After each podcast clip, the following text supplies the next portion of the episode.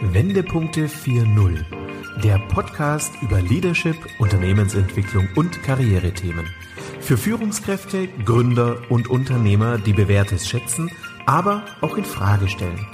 Denken Sie mit uns quer, perspektivisch, aber vor allem in Lösungen. Herzlich willkommen zu unserem Podcast Wendepunkte 4.0 Leadership neu gedacht. Mein Name ist Corinna Pommerening. Ich begrüße Sie ganz herzlich. Heute bei mir im Podcast ist Jan Berger. Jan Berger ist Geschäftsführer Deutschlands innovativster Denkfabrik, dem To Be Ahead Think Tank. Hallo Herr Berger, ich grüße Sie. Hallo Frau Pommerening, freut mich auch. Ja, Herr Berger, vielen Dank, dass Sie sich die Zeit äh, für dieses Interview nehmen. Ähm, ich weiß, Ihr Terminkalender ist sehr voll. Sie beschäftigen sich mit den wichtigsten Themen, die unsere Ökonomie oder auch unsere Gesellschaft beschäftigen. Von daher herzlichen Dank. Herr Berger, Sie verantworten ja als Vorsitzender der Geschäftsführung äh, die Wachstumsstrategie Ihres Unternehmens, New Business und auch Marketing.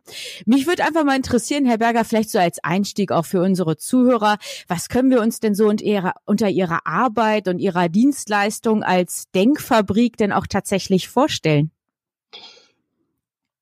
Das ist eine sehr gute Frage, gleich zum Einstieg, genau. Also wir, To Be Head gibt es seit 18 Jahren und wir hatten immer dieses Konzept eines Business Think Tanks und wir verbinden Zukunftsforschung mit Implikationen für Geschäftsmodelle in der Zukunft. Ähm, um es vielleicht ein Stück weit konkret zu machen, die wenigsten Geschäftsführer und Vorstände haben ein genaues Bild davon, womit ihr Unternehmen in zehn Jahren noch Geld verdienen wird. Und die enormen Innovationsgeschwindigkeiten, die wir in den letzten Jahrzehnten beobachten, ähm, werden zunehmend herausfordernd für, für Vorstände, für Geschäftsführer. Und das, was wir dann im Prinzip tun, ist äh, mit Methoden der klassischen Zukunftsforschung, ne, Delphi-Methode, Backcasting, mhm. Szenarioentwicklung, äh, tatsächlich ein Bild zu zeichnen, wirklicher, plausibler und wünschenswerter Zukünfte für Unternehmen und das dann zu übersetzen in Maßnahmen, die begleitend zu aktuellen Strategien laufen müssen. Um das vielleicht noch konkreter zu fassen, in, so, in solchen Projekten interviewen wir bis zu 20, 30 internationaler Experten, die aus unserer Sicht eigentlich meistens Entscheider von marktprägenden Unternehmen sind. Also wenn Sie zum Beispiel wissen wollen, wie sich die Zukunft von Arbeit gestaltet, dann sollten Sie auch mit Microsoft reden, weil zwei Milliarden Menschen auf der Welt mit Microsoft arbeiten. Und wenn Sie dann herausfinden, wie, welche Produkte Microsoft in den nächsten fünf bis zehn Jahren auf den Markt bringen will, dann bekommen sie ein ganz gutes Bild. Und, und ne, 20 dann solcher, solcher Menschen geben uns sehr gute Bilder. Wir reden im Jahr, wir führen im Jahr etwa 500 solcher Experteninterviews durch, äh, die ein bis anderthalb Stunden dauern. Und daraus leiten wir dann unser Zukunftswissen ab und übersetzen das dann in einen Unternehmenskontext, äh, in auch sehr unterschiedlichen Branchen, ne? von der Deutschen Bahn über E.ON bis ThyssenKrupp, äh, aber auch mittelständische Unternehmen, Hidden Champions, äh, Regionalbanken sind, ne, gehören zu unserem Kundenstamm. Ja. Hm. Ja, also absolut spannend Ihre Tätigkeit, Herr Berger. Wenn wir jetzt vielleicht einfach auch mal so zurückschauen. Jetzt sind wir im Jahr 2020. Wie sah es denn vor zehn Jahren aus, also im Jahr 2010? Haben Sie auch solche Einschätzungen gehabt für, ja, die, für die aktuelle Zeit, in der wir jetzt uns bewegen? Also Stichwort, ähm, die Veränderung unserer Arbeitswelt, Digitalisierung. Haben Sie das so vor zehn Jahren auch schon gesehen oder vorausgesehen? Ja, und das können Sie auch, äh, das können Sie auch nachprüfen. Wir haben, wir bringen etwa alle fünf Jahre ein Buch heraus, das, das sich dann ne, entweder 2020, 2025, 2030 nennt. Äh, und ne, wenn Sie sich dieses Buch 2020 anschauen, da haben wir äh, über virtuelle Realitäten geschrieben, ne? also im Jahr 2010, äh, über äh, über den Siegeszug der Cloud, äh, die kommen wird, äh, über Themen wie Lebensverlängerung durch Gentechnologien, also auch Themen, die jetzt besetzt werden, äh, Plattformgeschäftsmodelle äh, und, und sehr häufig wird uns gesagt, naja, das ist so, ne, das ist so weit, das ist so, so spinnert äh, zum Teil, was, was ihr dort ja. erzählt. Und dann schauen wir zurück ins Jahr 2010. Äh, das iPhone hat es schon ein paar Jahre gegeben, aber äh, Unternehmen wie äh, Uber, also ne, Ver äh, ja. Vermittlung von Mobilität, äh, hat es nicht gegeben. In 2010 gab es äh, oder in 2007 viel mehr, also ne, als das iPhone herausgab, ähm, gab es noch kein Tinder, es gab kein Bitcoin, äh, es gab kein Instagram. Äh, also mit anderen Worten, da hat sich ganz viel verändert und ist in unser Leben eingezogen, ohne dass wir es jetzt irgendwie als Belastung empfinden. Äh, also der eine oder andere mag das als Belastung empfinden, aber die ja. meisten, die meisten nutzen es tatsächlich tagtäglich. Und wir versuchen dann tatsächlich auch über solche Bilder äh, eine Vorstellung zu generieren, was wird im Jahr 2030 normal sein? Äh, mhm. Und äh, im Jahr 2030 wird es normal sein, dass 30 Prozent aller Geschäfte weltweit in äh, Kryptowährungen abgewickelt werden. Wir denken zwar immer noch in Euro, aber ne, im Hintergrund laufen die Prozesse auf Kryptowährungen. Im Jahr 2030 wird es normal sein, dass wir uns in autonomen Vehikeln fortbewegen oder vielmehr fortbewegt werden. Ne? Und das hat dann nochmal ganz andere Auswirkungen auf Zeit. Äh, in Supermärkten wird es, wird es Fleisch geben von lebenden Tieren, ne? also in dem durch In-vitro-Verfahren im Prinzip die Tierzellen repliziert werden. Äh, das hat vor zehn Jahren noch über 200.000 Dollar gekostet. Äh, der Preis für solches Fleisch ist jetzt auf etwa äh, 10 Dollar gesunken und damit durchaus auch schon kompetitiv. Realisierbar. So, hm. Genau, und, und realisierbar. Ähm, und und ne, daraus ergeben sich dann natürlich ganz, ganz viele Implikationen und die versuchen wir, versuchen wir darzustellen, so dass kluge Unternehmensführer tatsächlich auch langfristig planen können, welche dieser Technologien wollen wir nutzen, um uns zukunftssicher am Markt zu platzieren und welche Bereiche unseres heutigen Geschäfts äh, werden angegriffen und müssen umstrukturiert werden. Mhm. Ja, ja, Herr Berger, wir wollen ja auch mit unserem Podcast tatsächlich Unternehmern, Entscheidern, Führungskräfte auch wirklich Impulse für die Zukunftsfähigkeit auch mit auf den Weg geben. Wir wollen auch Wendepunkte beschreiben. Und ich glaube, Corona hat ja auch wie so ein Wendepunkt gewirkt, dass einfach auch bestimmte Themen, nehmen wir jetzt das Beispiel Megatrend Digitalisierung, was wir alle schon vorher gespürt haben. Sie haben es gerade selber gesagt, wir haben es in der täglichen Anwendung oder wir wissen, unser Arbeitsumfeld verändert sich natürlich durch Digitalisierung. Aber jetzt plötzlich hat Corona innerhalb von wenigen Wochen wie so ein Booster einfach auch gewirkt und Dinge sind möglich geworden, die vorher vielleicht noch ähm, ja nicht gesehen wurden oder wo die Potenziale einfach auch nicht erkannt worden sind. Ähm, ich würde gern mit Ihnen einfach mal speziell über Digitalisierung jetzt auch sprechen und vielleicht auch mal so ein ja ein Stück operativer werden, ähm, wenn wir nämlich mal auf das Thema auch zu sprechen kommen, Softwareentwicklung. Also wie wird sich denn die Zukunft von Softwareentwicklung verändern? Und vielleicht haben wir auch noch Zeit in unserem Podcast über Cybersecurity zu sprechen.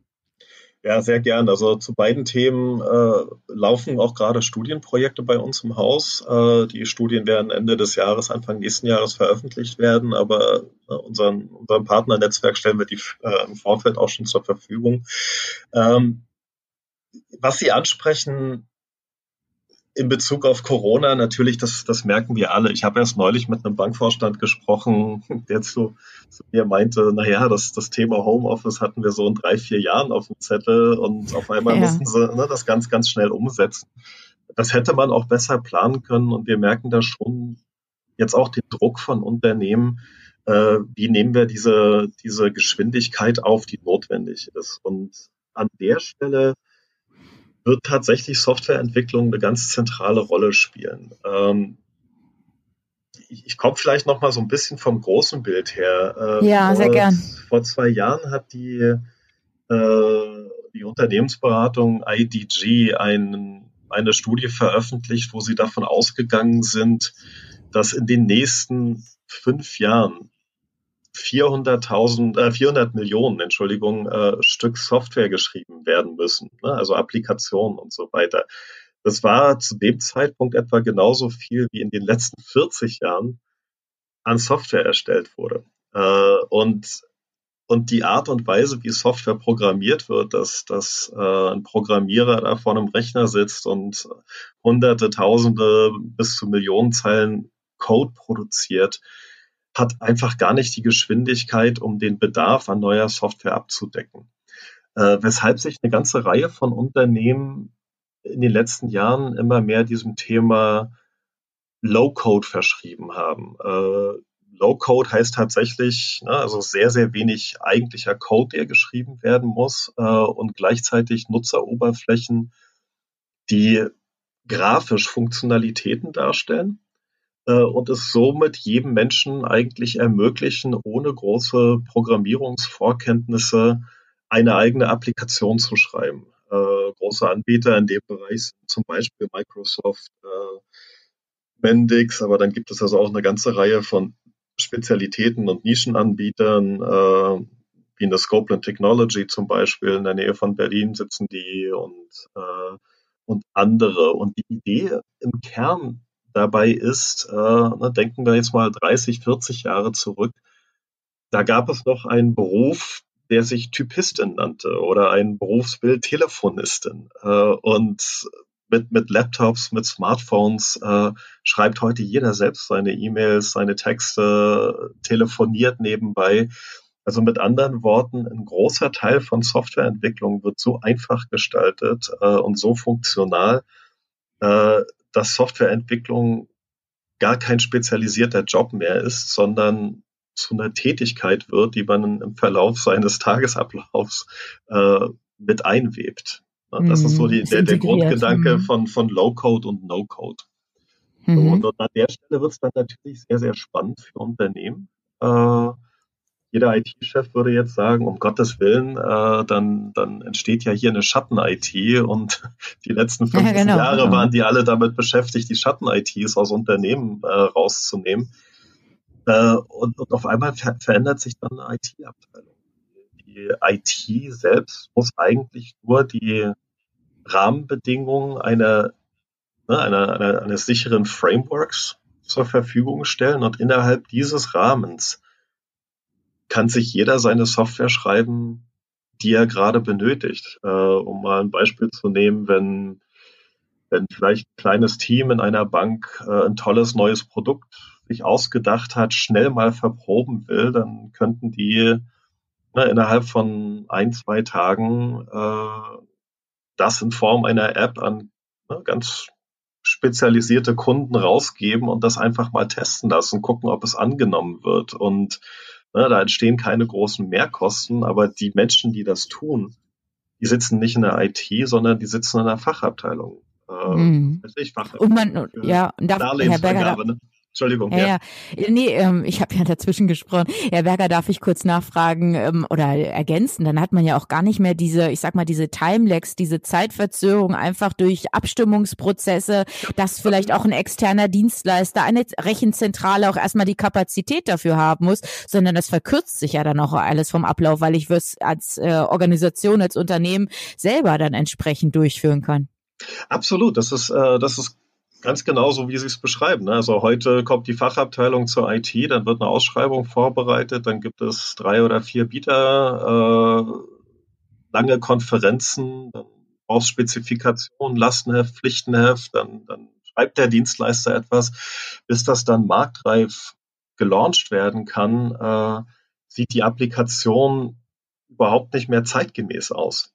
Genau. und, genau. Mhm. und, und die, die Logiken von Produktentwicklung gehen ja auch immer mehr in Richtung sogenannter Minimum Viable Products. Ne? Also ich habe ein Feature, äh, das probiere ich an einem kleinen Kundenstamm aus. Äh, also das muss ganz schnell auf den Markt. Also zwischen Idee und Launch vergehen jetzt nur noch wenige Wochen, mitunter bis zu wenige Tage.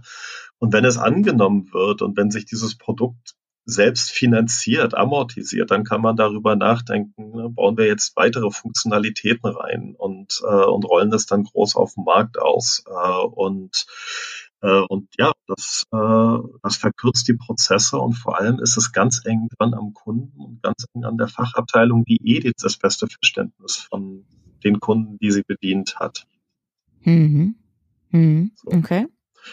Aber die Auswirkungen sind natürlich, wie gesagt, es ist, es ist gigantisch, weil also zum Beispiel eine Personalabteilung müsste dann in Fachbereichen den Mitarbeiterinnen und Mitarbeitern, die die Angst vorm Programmieren nehmen, äh, die, die müssten gecoacht werden. Also ne, wie funktioniert sowas? Genauso wie das erste Smartphone, was wir in der Hand hielten. Ne, das war ja erstmal so, hoppla, nicht mehr tippen, sondern wischen und wie geht das und wie geht ja. jenes.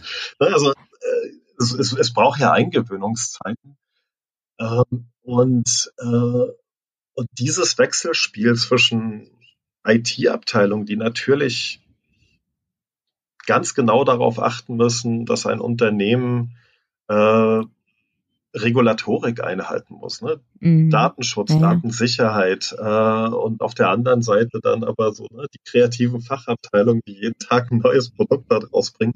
Dieses Zusammenspiel muss organisiert werden. Und da funktionieren zum Beispiel so siloartige Unternehmensaufbaue äh, gar nicht mehr, sondern da muss man überlegen, wie kriegen wir eine Organisation matrixartig organisiert. Und äh, solche Prozesse involvieren in der Regel die IT, HR, manchmal auch eine Unternehmensstrategie und dann natürlich auch die Fachbereiche. Und das ist anfangs aufwendig, aber die Geschwindigkeit, mit der hinten heraus dann Sachen entstehen, sind, sind gigantisch und, äh, und natürlich muss dieser, muss dieser Prozess dann auch begleitet werden. Also wenn wir zum Beispiel solche Prozesse angehen, dann arbeiten wir auch immer sehr, sehr gern mit Agenturen zusammen, die professionelles Coaching anbieten, äh, weil ne, wir selbst können das nicht, sondern das, das müssen dann andere tun. Wir sind keine Organisationsentwickler, äh, sondern ne, in erster Linie beschäftigen wir uns mit Zukunftsfragen und, und überlegen, wie man das dann implementieren kann.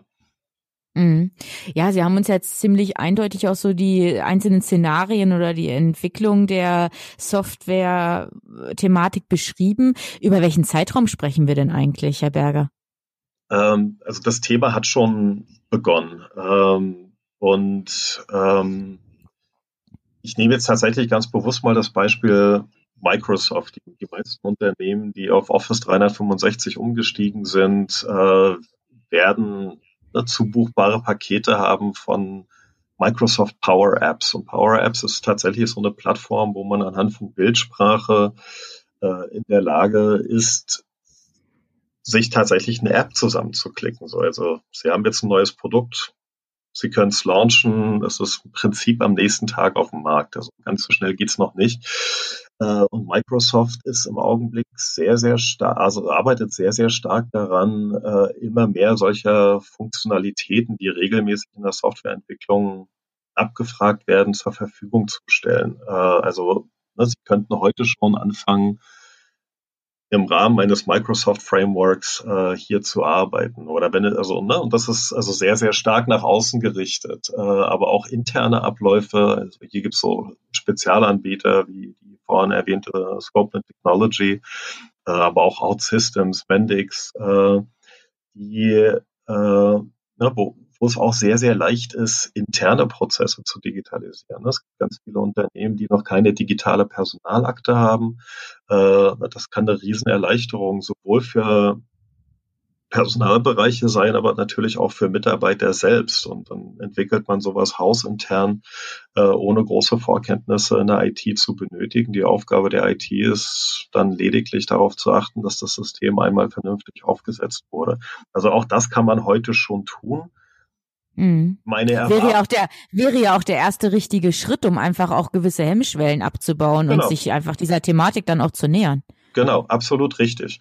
Und meine Erwartung ist, dass wenn wir in, in fünf Jahren in Unternehmen reinschauen, äh, dass wahrscheinlich 20 bis 30 Prozent aller deutschen Unternehmen in irgendeiner Form schon mit, äh, mit Low-Code-Anbietern arbeiten. Und die Anbieterlandschaft ist wirklich ganz breit. Also ne, auch SAP wird jetzt demnächst eine Low-Code-Suite äh, äh, launchen, die, die es dann auch tatsächlich im Unternehmenskontext ermöglichen soll, SAP-Anwendungen so anzupassen, dass sie ne, deutlich passender sind für das, was ein Unternehmen tatsächlich tut. Mhm. Ja, das ist ja auch eine ganz zentrale Anforderung, dass man ja. einfach ähm, wegkommt von diesem Standard, sondern viel individuellere Lösungen dann genau. auch tatsächlich umsetzen kann.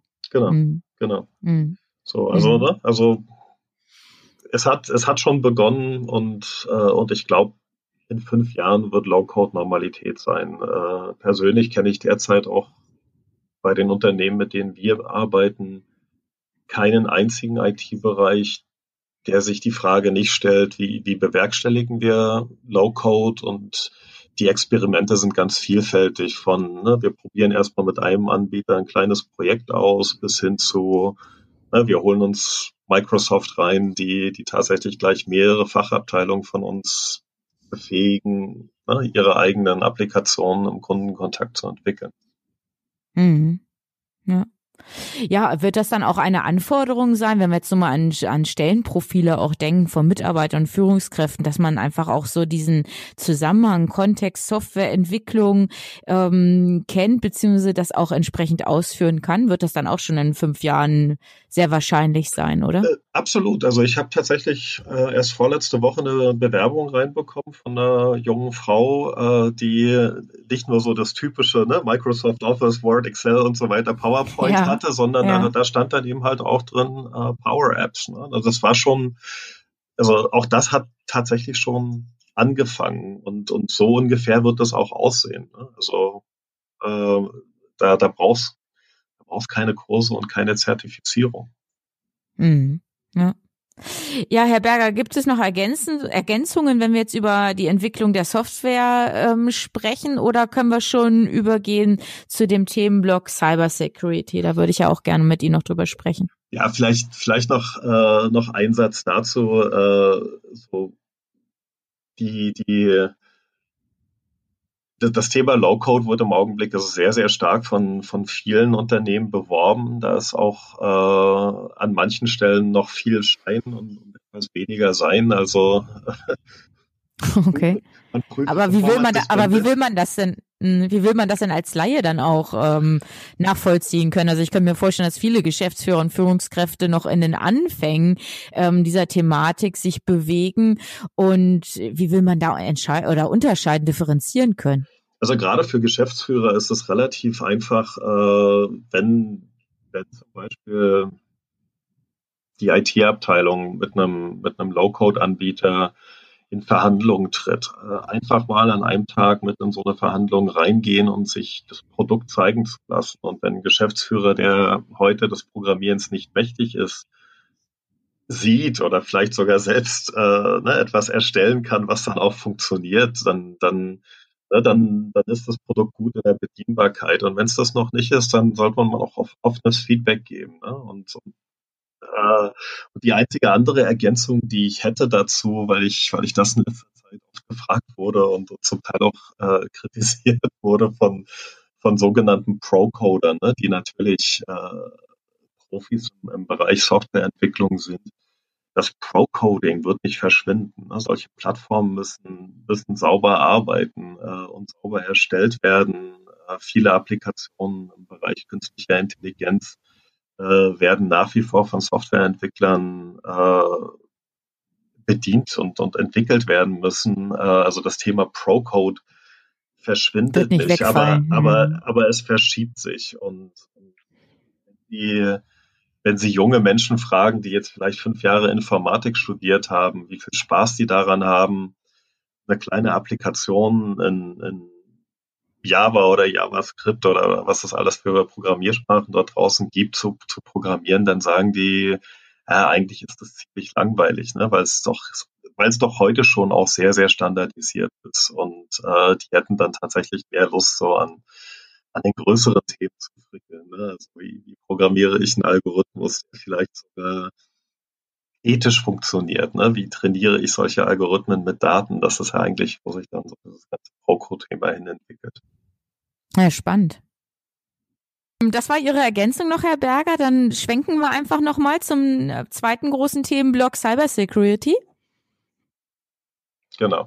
Also ich meine, dass Datensicherheit ein riesiges Thema ist und, und auch von der von der EU eingefordert wird, das, äh, das ist uns allen bewusst. Und ähm, wir haben das, das Thema Cybersecurity eigentlich so aus zwei Gesichtspunkten beleuchtet und, und das wird auch Kern unserer Studie sein.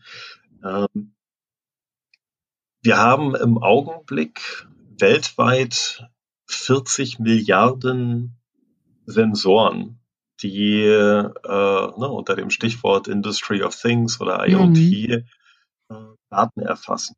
Ähm, und diese Sensoren sind natürlich angebracht in Industrieanlagen äh, und da wollen sie schon sicherstellen, dass ihre Industrieanlagen, äh, also ja, Nummer eins, dass die Daten nicht abgegriffen werden. Nummer zwei, dass die Daten nicht so manipuliert werden können, dass äh, dass vielleicht ihre Industrieanlage durch einen externen Angriff heruntergefahren wird oder heruntergefahren werden muss. Äh, ne, das, das kostet äh, wahnsinnig viel Geld, Produktionsausfälle.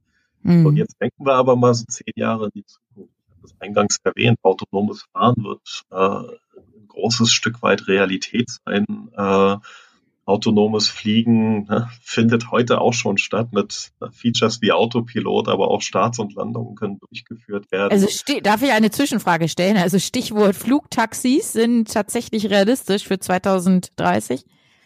Äh, ja, äh, allerdings, das, das wird noch ein Nischenmarkt sein, äh, aber es gibt diese Kooperation äh, oder gab es vor kurzem Projekt noch äh, aktuell ist zwischen Daimler und Volocopter, die vom Frankfurter Flughafen Shuttle Services in die Innenstadt, ne, also per mm, Flugdrohne mm. Äh, gestalten wollen. Äh, das ist gar nicht so mein Punkt, aber wenn. Hm, ja, ja, war, war nur eine kleine Zwischenfrage, weil wir neulich ja, ja, genau, auch am Podcast darüber gesprochen haben. Ja, ja, natürlich, genau. Äh, und äh, äh, aber wenn, wenn also alle diese, also allein alle diese Fahrzeuge, nur um das vorstellbar zu machen, und da gibt es noch viel, viel mehr, ähm, aufgrund von Sensorik äh, in Zusammenarbeit mit künstlicher Intelligenz bewegt werden, äh, dann wollen sie natürlich als Anbieter solcher Fahrzeuge sicherstellen, dass die nicht gehackt werden können, weil dann sind Le Menschenleben in Gefahr. Genau. So, und, und äh, und wir sehen, dass, dass gerade durch diese massive Ausweitung von, von IoT-Endgeräten äh, hier nochmal ein, ein exponentiell steigender Sicherheitsbedarf da ist und, äh, und die Auswirkungen Ne, in der letzten Zeit haben wir viel über Datenklau gesprochen. Das ist schlimm genug, äh, aber die Auswirkungen werden zunehmend physischer Natur sein. Also Cybersecurity wird ein ganz physisches Thema werden. Und, äh, und das muss sichergestellt werden. Ne? Soweit mhm. also im Prinzip zur Problemlage. Und jetzt kommen wir nämlich genau in das, in das Problem rein, was wir mit klassischer Cybersecurity heute haben. Das ist eigentlich permanentes Wettrüsten zwischen Angreifern und, und Verteidigern. Und das wird immer teurer und, und letzten Endes ist das Thema so komplex, dass, äh, dass am Ende Cybersecurity-Experten in Unternehmen sich mit Cybersecurity-Experten von Softwareanbietern unterhalten und die wenigsten Menschen steigen eigentlich in diesen Diskussionen durch. Und es ist sehr teuer, so dass viele Unternehmen heute im Prinzip bis zu ihrer finanziellen Schmerzgrenze gehen, äh, um, um Cybersecurity-Möglichkeiten auszuloten äh, mhm, und, und, darüber mhm. hinaus nicht. Äh, und das wird in Zukunft nicht mehr reichen. So, das ist so der eine Aspekt.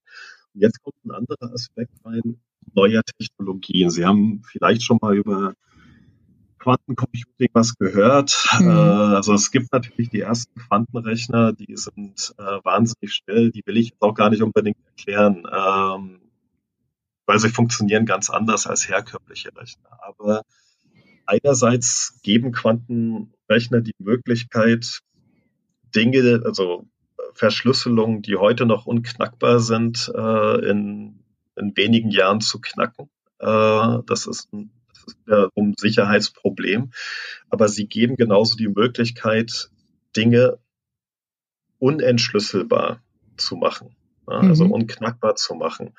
Äh, und da laufen derzeit ganz, ganz viele spannende Experimente, zum Beispiel komplett sicherer Kommunikation. Äh, vor wenigen Wochen hatten chinesische Wissenschaftler es geschafft, über eine Distanz von 1700 Kilometern, äh, also dann in dem Fall ins Weltall, eine, eine Quantenverbindung, eine Quantenkommunikation aufzubauen, die in dem Moment, wo jemand versucht, sie zu hacken, abgebrochen wurde.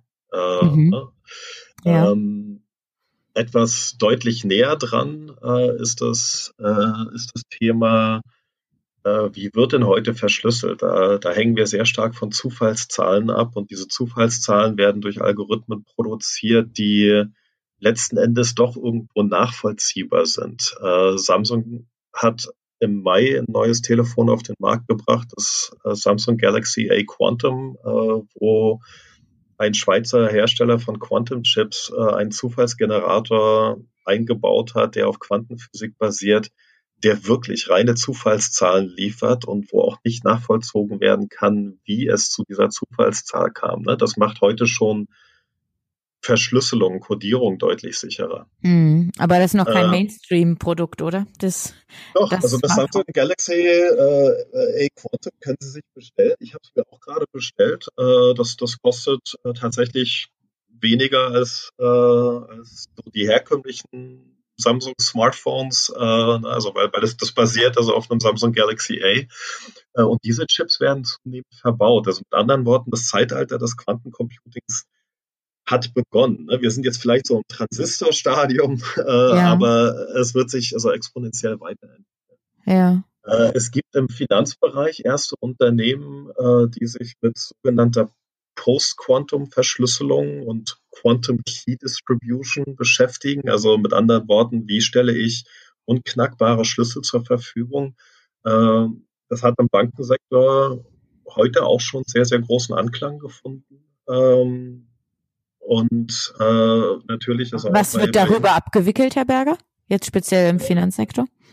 Äh, also tatsächlich die Verschlüsselung von Daten im Austausch äh, internationaler Transaktionen, äh, beim Versenden von, von Verträgen. Also wir haben heute schon äh, von, von Protokollen, äh, also wir haben heute schon die Möglichkeit, äh, eine komplett sichere Infrastruktur zu bieten, die auch dann, wenn es universelle Quantencomputer gibt, äh, nicht oder nur extremst schwer angreifbar sind. Äh, so und und das, das Thema, was wir hier jetzt an der Stelle haben, ist, äh, wie in allen globalen Themen, auf welche Standards ein, äh, einigen wir uns hier eigentlich. Und, äh, und da sind dann natürlich auch einflussreiche Unternehmen aus Deutschland gefragt, sich diesem Thema anzunehmen, sich heute damit zu beschäftigen, weil in der Regel, wer die Standards definiert, definiert natürlich dann auch die Spielregeln äh, im, im Datensicherheitsmarkt. Äh, und da sind natürlich heute die meisten Anbieter aus China oder aus Amerika. Jetzt haben wir die Handelskriege zwischen China und Amerika und, und ich glaube, es wäre sehr, sehr wichtig, dass sich deutsche Unternehmen in diese Diskussion mit einbringen. Mit einbringen, ja. Auch die, die Standards so formulieren, ähm, wie sie für ne, EU-Sicherheitsstandards äh, tatsächlich abgebildet werden müssen. Hm. Ähm, und die Experten, mit denen wir jetzt so in den, in den letzten Wochen gesprochen haben, äh, ne, von Huawei über Google, Microsoft bis zu einer ganzen Reihe von spezialisierten Firmen im Bereich äh, Quantum Key Distribution oder Quantum Security, äh, haben alle darauf hingewiesen, wer sich heute mit dem Thema äh, ne, Post-Quantum Encryption beschäftigt, äh, der, der braucht wirklich eine Kryptoagilität, weil einerseits müssen natürlich klassische Verfahren von Datensicherheit oder Bereitstellung von Datensicherheit gewährleistet werden können, aber auch zukünftige Verfahren schon eingeführt werden. Und, und beide Bälle muss man, muss man gut jonglieren können. Äh, aber letzten Endes, äh, glaube ich, gehen wir in eine Welt rein, wo wo es sehr gut möglich ist, 2030, 2035, dass ein Großteil der, der Datensicherheit über, über Quantencomputing-Verfahren äh, sichergestellt wird. Und ich bin mir auch ziemlich sicher, dass das vieles, äh, was heute im Bereich Cybersecurity läuft, deutlich vereinfachen wird, also auch deutlich kostengünstiger für Unternehmen wird und höhere Sicherheit bieten wird. Mhm. Ja, und die Sicherheit hat ja auch eine ganz zentrale Anforderung für viele Unternehmen, die gerade dabei sind, auch ähm, digitale Ökosysteme ja auch zu realisieren. Also der Austausch, äh, Dateninfrastruktur mit anderen Kooperationspartnern oder auch Kunden genau. ähm, ist ja gerade, ich glaube, auf der Agenda ganz vieler Unternehmen. Und dann ist ja auch immer die zweite Ableitung, zweite Diskussion, wie können wir einfach auch die Sicherheit, Daten ähm, oder die, die IT, das IT-Umfeld dann auch gewährleisten gewährleisten. Also von daher alles soweit nachvollziehbar. Hm. Genau, also genau, Ihr Punkt schließt den Kreis wieder, weil äh, so einige, einige IT-Bereiche aus Unternehmen sagen uns, naja, meine Güte, bei uns liegen gar nicht so viele sicherheitsrelevante Daten. Natürlich Kundendaten schützen wir besonders extrem. Äh, aber, aber der Rest der Daten, ne, wer, wer soll das schon klauen? Äh, oder ne, wer könnte ein Interesse daran haben? Die sind gar nicht unbedingt sicherheitsrelevant. Äh, nur, ne, das ist sehr aus dem Hier und Jetzt gedacht. Äh, je mehr, je mehr Unternehmen auch anfangen, Daten zu sammeln, um kluge, gute KI-basierte Produkte entwickeln zu können und auf dem Markt anbieten zu können, desto mehr Daten sind dann vorhanden. Und da muss man natürlich schon schauen. Äh, äh da werden dann auch mehr sicherheitsrelevanten relevante Daten da sein. Äh, und Ne, Unternehmen, die eine Datenstrategie verfolgen, sind gut beraten, Cybersecurity gleich mitzudenken, auch wenn sie es ne, heute vielleicht noch nicht anwenden, aber in drei Jahren müssen sie vorbereitet sein, das anwenden zu können. Mhm. Ja, ja, genau. Ja, Herr Berger, ich hatte vorhin rausgehört, Ihre Studie ist ja noch nicht veröffentlicht, zwar schon, glaube ich, soweit vorbereitet und im Herbst habe ich Sie richtig verstanden, ne? Werden Sie die Studie dann entsprechend publizieren? Genau, äh, also wir haben tatsächlich schon so als Sneak Preview eine, eine äh, Trendanalyse äh, zu diesem Thema veröffentlicht. Das kann man auch kostenlos von unserer Webseite herunterladen. Das können wir äh, auch gerne verlinken, dass die Zuhörer, die interessiert sind, das entsprechend dann nutzen Sehr, können. sehr gerne. Die, die Links schicke ich Ihnen zu. Wir haben buchstäblich übermorgen äh, eine, nochmal eine Strategiesitzung mit unseren Partnern. Wo wir die äh, bisherigen Findings der Studie detailliert vorstellen werden, gehen dann nochmal so in strategische Ableitungen äh, erarbeiten, die bereiten das sauber auf und dann äh, ja, Ende des Jahres wird wahrscheinlich ein Weihnachtsgeschenk, äh, kommt die Studie dann auch auf den Markt. Ja, okay, dann können wir uns ja alle darauf freuen und so ganz weit hin ist es ja auch gar nicht mehr mit Weihnachten 2020. genau. Herr, Herr Berger, ähm, darf ich Sie fragen, haben Sie vielleicht einen Literaturtipp, wenn es darum geht, sich vielleicht so ein bisschen Basiswissen oder Hintergrundwissen zum Thema Quantencomputing auch anzueignen? Können Sie da uns vielleicht oder unseren Hörern noch einen Tipp mit auf den Weg geben? Ähm, ja, ich bin jetzt total äh, eigennützig. Wir haben, ja. wir haben, also auch den Link stelle ich gern zur Verfügung. Wir haben vor zwei Monaten eine Studie zu Quantencomputing veröffentlicht, äh, die, die glaube, also die, die von Laien gelesen werden kann und, äh, und äh, sehr verständlich ist. Wer mehr ins Thema Quantenphysik einsteigen will, äh, da, da gibt es bald von Publikationen und äh, da sollte man zumindest im Physikunterricht ganz gut aufgepasst haben. Also da, da tue ich mich tatsächlich ein Stück weit schwerer, äh, ja, dieses, ja. dieses nee, hier eine, eine nee, Literaturempfehlung zu ja. geben. Nee, ich denke, Ihre erstgenannte Studie trifft eigentlich genau das, was ich äh, eben gerade so gedacht habe oder ja. ähm, erwartet habe. Nee, das reicht vollkommen aus. Ähm, ja, von daher, Herr Berger, das wäre wirklich toll, wenn wir die Links entsprechend in die Shownotes, in die Folgenotizen dann auch einstellen können und interessierte Zuhörer das dann für sich entsprechend herunterladen können. Ja, Herr Berger, unsere Zeit ist schon abgelaufen. Das war höchst spannend, mit Ihnen mal wirklich ganz operativ auch ähm, über die, die digitalen Entwicklungen auch zu sprechen, jetzt hinsichtlich auch der Softwareentwicklung und auch dem Thema Cybersicherheit. Also vielen Dank für Ihre Insights an der Stelle. Ja, sehr, sehr gerne und jederzeit wieder. ja, super. Herr Berger, ich sage danke für Ihre Zeit, wünsche Ihnen weiterhin viel Erfolg mit Ihrem, mit Ihrer Denkfabrik, mit dem To Be Ahead Think Tank. Und ja, ich glaube, jeder, der so ein bisschen auch auf dem neuesten Stand bleiben möchte von unseren Zuhörern, der kann ja auch Ihren Newsletter dann abonnieren. Herr Berger, ich sage danke, alles Gute und bis bald. Vielen Dank auch von meiner Seite und auch Ihnen eine große Zukunft. Ja, prima. Ja, Dankeschön. Und an unsere Zuhörer auch alles Gute. Bleiben Sie uns und unserem Podcast Wendepunkte 4.0 Leadership neu gedacht treu. Vielen Dank und bis bald. Hören Sie gerne wieder rein, wenn eine neue Folge von Wendepunkte 4.0 Leadership neu gedacht auf Sie wartet. Abonnieren Sie unseren Podcast und besuchen Sie auch unsere Facebook-Gruppe.